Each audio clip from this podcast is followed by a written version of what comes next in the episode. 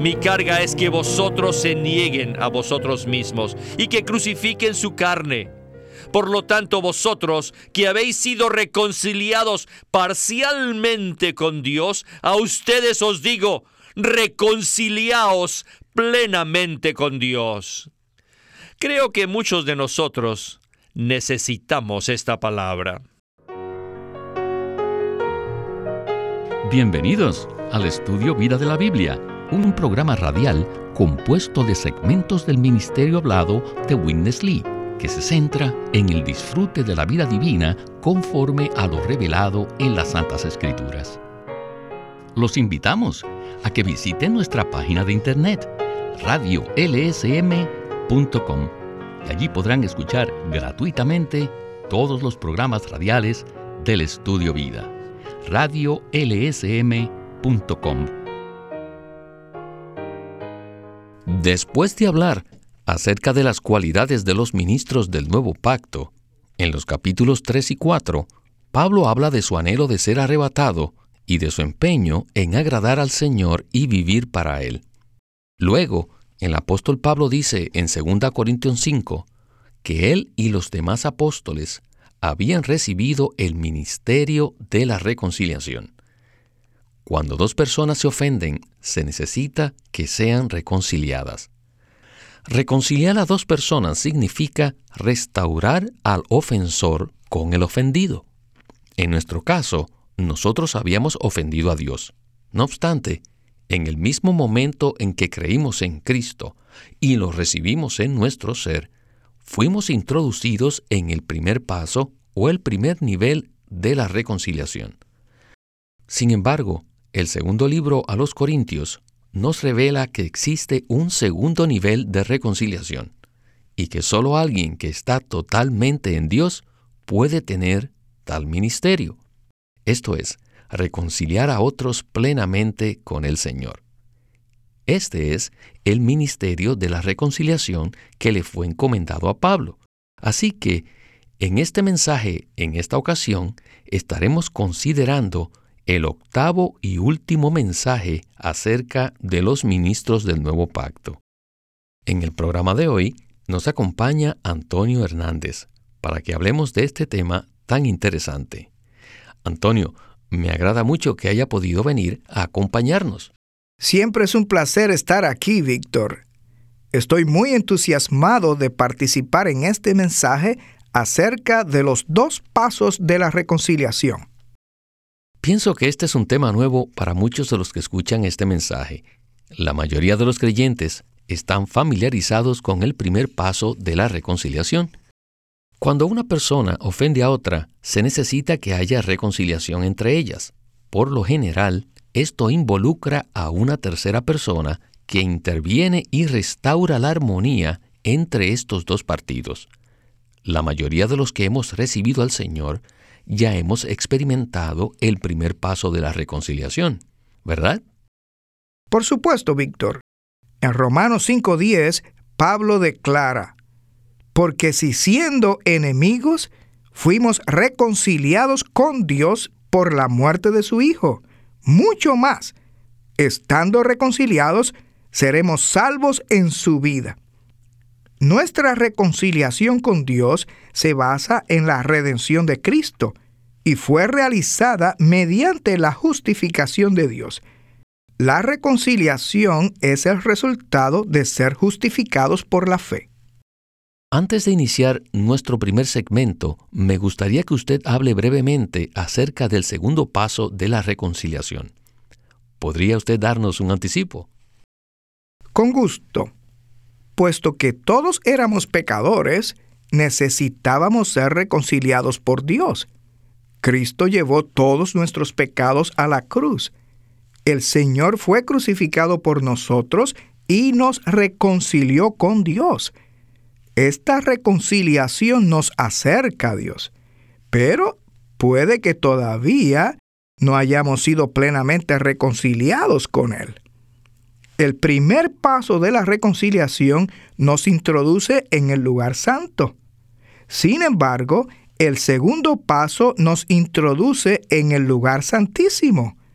El propósito de Pablo al escribir las dos epístolas a los Corintios era introducir a los creyentes en el lugar santísimo. Pablo dice en 2 Corintios 5, del 17 al 20, de la siguiente manera. De modo que si alguno está en Cristo, nueva creación es. Las cosas viejas pasaron, he aquí, son hechas nuevas.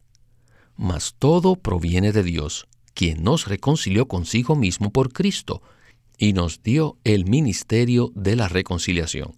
A saber, que en Cristo Dios estaba reconciliando consigo al mundo, no imputándoles a los hombres sus delitos, y puso en nosotros la palabra de la reconciliación. Así que somos embajadores en nombre de Cristo, exhortándoos Dios por medio de nosotros, os rogamos en nombre de Cristo, reconciliaos con Dios. Como escuchamos, estos versículos nos permiten ver que debe haber otro nivel de reconciliación. Pablo menciona el primer paso de la reconciliación en tiempo pasado, cuando dice, quien nos reconcilió consigo mismo por Cristo. Pero luego agrega más adelante, reconciliaos con Dios.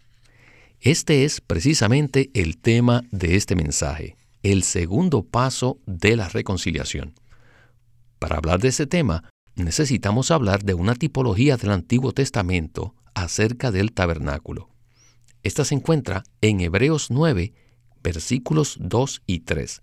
Dice, Porque el primer tabernáculo se dispuso, el cual fue llamado el lugar santo, donde estaba el candelero, la mesa y los panes de la proposición. Tras el segundo velo estaba otro tabernáculo, llamado el lugar santísimo. Así que, si había un segundo velo, eso implica que también había un primer velo. Entonces, Antonio, ¿puede usted explicarnos brevemente qué significan estos dos velos?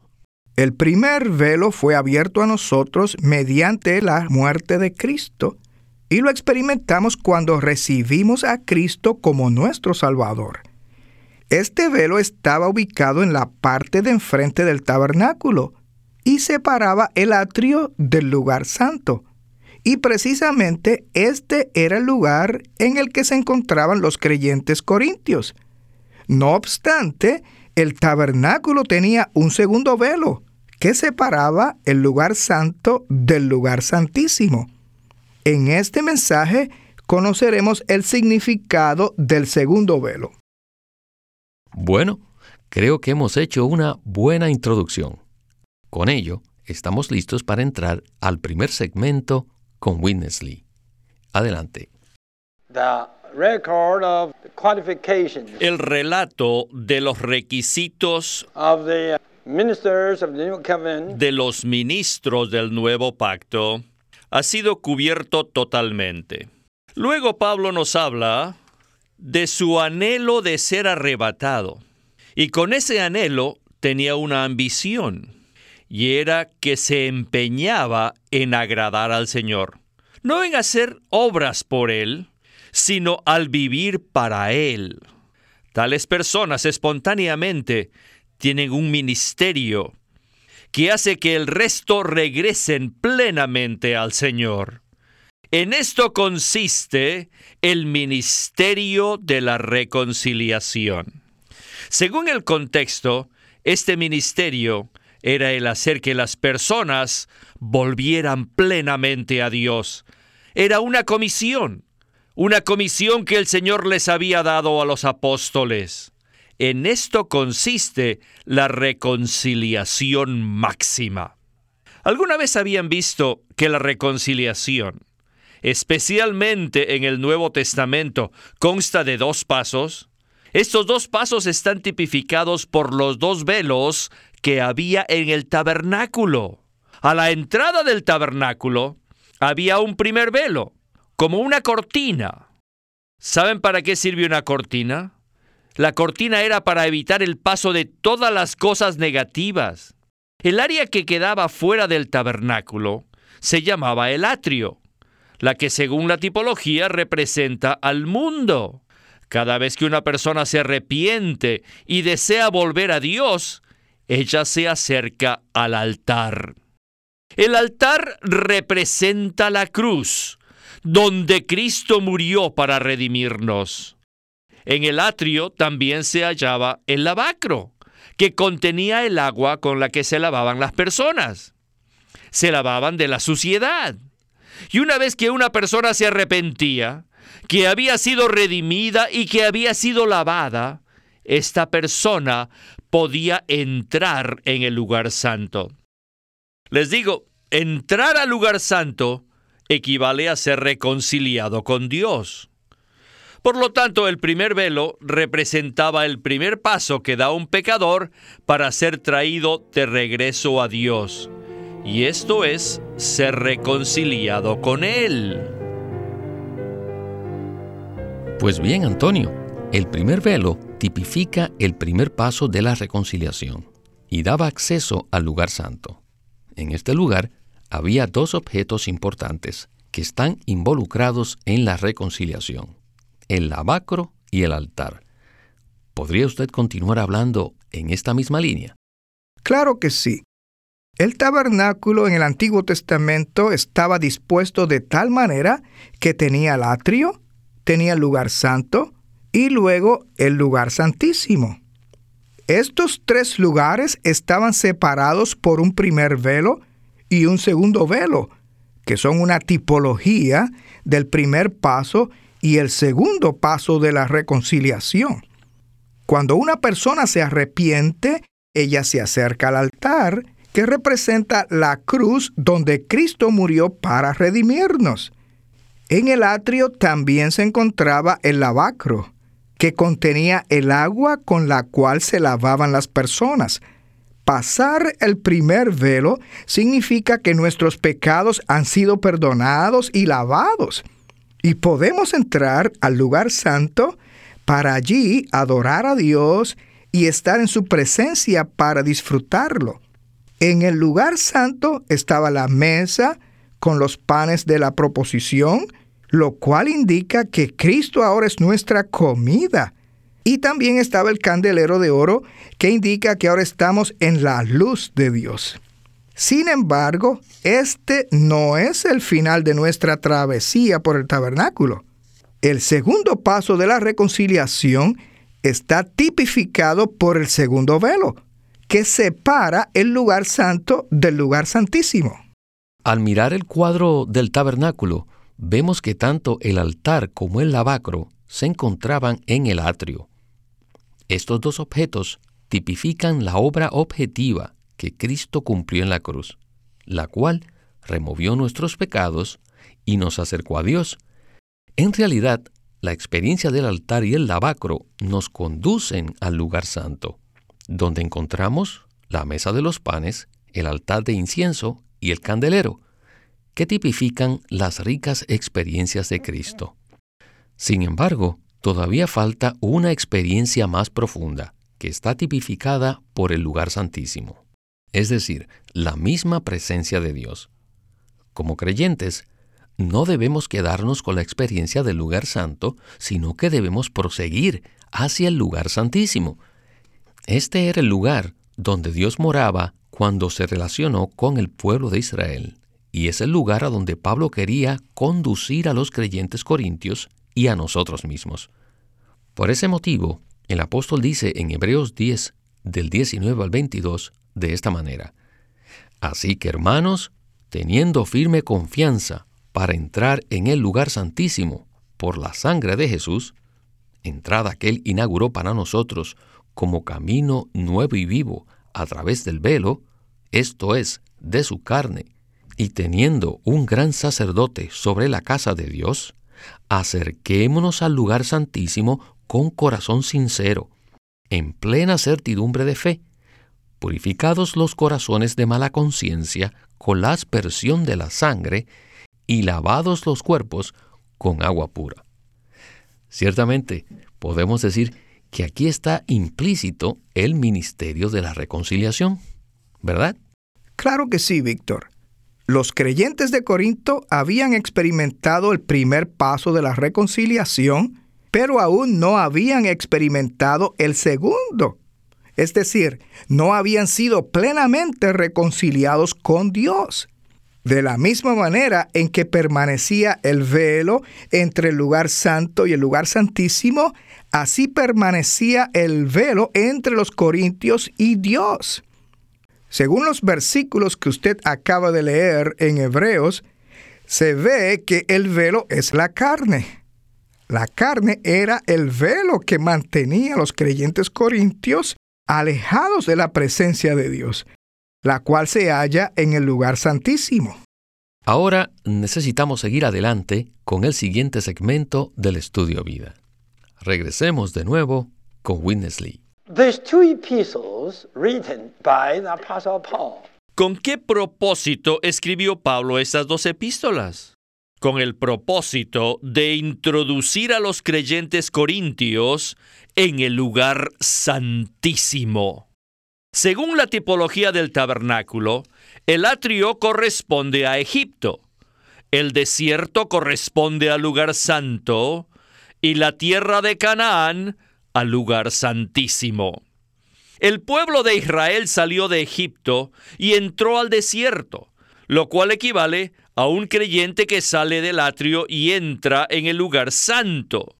Esta era la misma condición de los creyentes corintios. Así como el pueblo de Israel vagó por el desierto, estos creyentes vagaban por su alma, en especial por su mente. Puesto que ellos vagaban en el lugar santo del alma, Pablo escribió estas dos epístolas con el fin de introducirlos en el Espíritu introducirlos al lugar santísimo donde se halla Cristo. El espíritu regenerado del creyente también está relacionado con la buena tierra y el lugar santísimo. Los creyentes corintios habían sido reconciliados con Dios mediante el primer paso de la reconciliación. No obstante, todavía no habían experimentado el segundo paso, porque no habían sido plenamente reconciliados con Dios. Los ministros del nuevo pacto, tales como Pablo, eran personas en quienes se había forjado el Dios triuno procesado. Sin duda, ellos se encontraban en el lugar santísimo, ya que vivían en el Espíritu y estaban listos para ser arrebatados. Y por ser esta clase de personas, ellos espontáneamente podían traer a otros de regreso a Dios. Por ese motivo, al final del capítulo 5, Pablo nos dice que ellos eran personas que no solo reconciliaban a los pecadores con Dios, sino que también podían reconciliar plenamente a los creyentes con Dios. En esto consiste una reconciliación completa y cabal, una reconciliación que incluye estos dos pasos. Y puesto que estos ministros habían sido traídos plena y completamente a Dios, Él les había encomendado este ministerio, que es reconciliar a las personas con Dios. Después de escuchar el segmento anterior, es importante que veamos no solo la meta de la reconciliación completa, sino también a los ministros que se les había encomendado este ministerio. Para ser tales personas, ellos mismos debían permanecer en comunión con el Señor en el lugar santísimo. De no ser así, estos ministros tendrían muchas dificultades para tratar de reconciliar a las demás personas con Dios. ¿No es así? Por supuesto. Este es un principio fundamental respecto a introducir a las personas en la reconciliación con Dios. Si nosotros no hemos sido reconciliados con Dios en la primera etapa, ¿cómo podríamos llevar a otros a experimentar lo mismo? De la misma manera, si no tenemos una experiencia práctica de la segunda etapa de la reconciliación, ¿cómo podremos ayudar a otros a tenerla? Tanto Pablo como los demás apóstoles estaban tan constituidos con Dios que ellos vivían en el lugar santísimo, vivían en la presencia de Dios.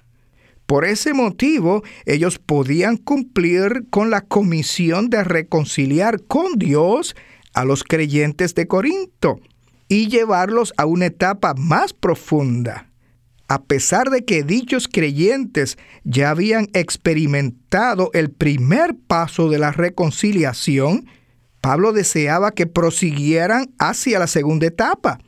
Este es el verdadero significado de lo que Pablo expresó en el versículo 20, cuando dijo, reconciliaos con Dios. Si solo hemos experimentado el primer paso de la reconciliación, únicamente podremos conducir a las personas a ser reconciliadas hasta este punto. Sin embargo, si hemos experimentado una reconciliación plena y completa, podremos conducir a los creyentes a la presencia de Dios, esto es, al lugar santísimo. Bien, regresemos por última vez con Witness Pablo añade en el versículo 20, Así que somos embajadores en nombre de Cristo, exhortándoos Dios por medio de nosotros. Os rogamos en nombre de Cristo, reconciliaos con Dios. Es como si Pablo les hubiera dicho, Corintios, Queridos creyentes de Cristo, necesitáis ser reconciliados con Dios.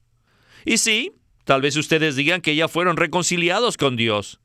Pero tengo que decirles que apenas han dado el primer paso. Todavía les falta dar el segundo paso. Sí, ya fueron reconciliados con Dios en el sentido de haber pasado del atrio al lugar santo. Pero ahora deben darse cuenta que, estrictamente hablando, Dios no se encuentra en el lugar santo, sino en el lugar santísimo. Vosotros ya fuisteis reconciliados con Dios al pasar por un velo, pero todavía existe otro velo que os separa de Dios, y todavía ustedes no lo han pasado. Este velo sois ustedes mismos. Este velo es vuestra carne, su vida natural. En la primera epístola ya les dije que todavía sois carnales. Mientras todavía permanezcan en la carne, no están en el lugar santísimo, sino en el lugar santo. Puesto que el velo de la carne, el velo de la vida natural, permanece en vosotros, ustedes todavía no están en el lugar santísimo. Corintios, mi carga es que vosotros se nieguen a vosotros mismos y que crucifiquen su carne por lo tanto, vosotros que habéis sido reconciliados parcialmente con Dios, a ustedes os digo, reconciliaos plenamente con Dios. Creo que muchos de nosotros necesitamos esta palabra. Antonio, qué maravillosa palabra acabamos de escuchar. Bueno, regresando a la tipología del tabernáculo, este tenía dos velos. El primer velo significa la separación que tenemos con Dios, y esto es como consecuencia del pecado. Hebreos 10 nos habla claramente del significado del segundo velo, ¿verdad? Por supuesto. El segundo velo significa nuestra carne, la vida natural. Sin embargo, existe la manera para pasar este velo, para entrar a la presencia del Señor en el lugar santísimo.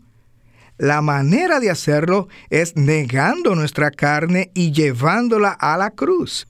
Debemos darnos cuenta que el segundo velo ya fue rasgado y podemos entrar confiadamente por la sangre de Jesús. Aleluya. Amén.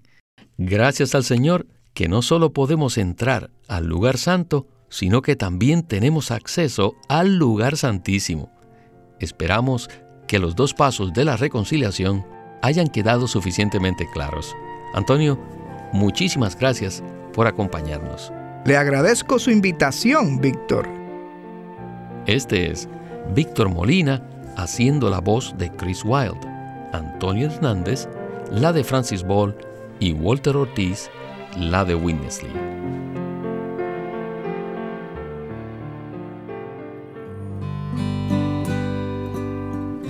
Queremos presentarles el libro titulado La vida que vence por Watchman Nee. Antes de la publicación del conocido libro La vida cristiana normal, Watchman Nee publicó una serie de mensajes sobre la vida que vence. En muchos aspectos estos mensajes son la base para la vida normal del cristiano. La vida que vence no es un llamado a alcanzar una medida extraordinaria de espiritualidad, sino a ser normal. Un llamado a seguir la vida que está escondida con Cristo en Dios.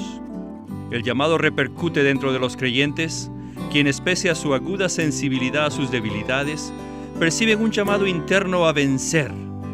En la vida que vence, Watchman Nee presenta los problemas que asedian a los cristianos que buscan más de Dios. Apoyándose en la palabra de Dios, él examina la condición derrotada de los creyentes y presenta una revelación del Cristo victorioso y vencedor, a fin de conducir al lector a experimentar la victoria de Cristo de una forma personal y cotidiana. La vida que vence concuerda con la verdad, está llena de esperanza y lleva al lector a una consagración renovada. La vida que vence por Watchman Nee. Queremos animarlos que visiten nuestra página de internet libroslsm.com. Allí encontrarán los libros impresos del Ministerio de Watchman Nee y Witness Lee, la Santa Biblia versión recobro con sus notas explicativas y también encontrarán folletos, himnos y libros en formato electrónico. Por favor, visiten nuestra página de internet libroslsm.com. Una vez más, libroslsm.com. Queremos presentarles la versión recobro del Nuevo Testamento. ¿Y por qué tenemos esta versión recobro? Debido a que a través de los siglos el Señor ha recobrado muchas verdades de su economía entre los hombres. Desde los días de Martín Lutero en particular, este recobro ha progresado constantemente a partir de la justificación por fe, la cual fue recobrada en esos tiempos, hasta la verdad de experimentar la iglesia, el cuerpo de Cristo, vista y disfrutada por muchos cristianos hoy, este recobro ha sido como un hilo dorado que une la iglesia en el tiempo. Las verdades recobradas y la herencia de los creyentes deben ser poseídas y disfrutadas por todos los creyentes hoy día. El Nuevo Testamento versión recobro reúne en un solo tomo todos estos aspectos notorios del recobro de la verdad y la experiencia de la vida cristiana. Ojalá que todos ustedes puedan tener acceso a conseguirse una versión recobro del Nuevo Testamento. Llámenos a nuestro teléfono gratuito 1-800-810-1149. 1-800-810-1149. Además, si desean, pueden comunicarse con nosotros enviándonos un correo electrónico a estudiovida.lsm.org.